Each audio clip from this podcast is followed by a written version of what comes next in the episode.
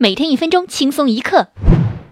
现年三十七岁的英国富豪为他的二十九岁女友准备了一份复活节礼物——纯牛奶巧克力浴。据了解，这次洗浴所花费的成本高达一千英镑。著名创作人叶子也享受了一次男朋友送给她的纯牛奶巧克力浴，结果与男友分手，因为男友发现她有喝洗澡水的怪癖。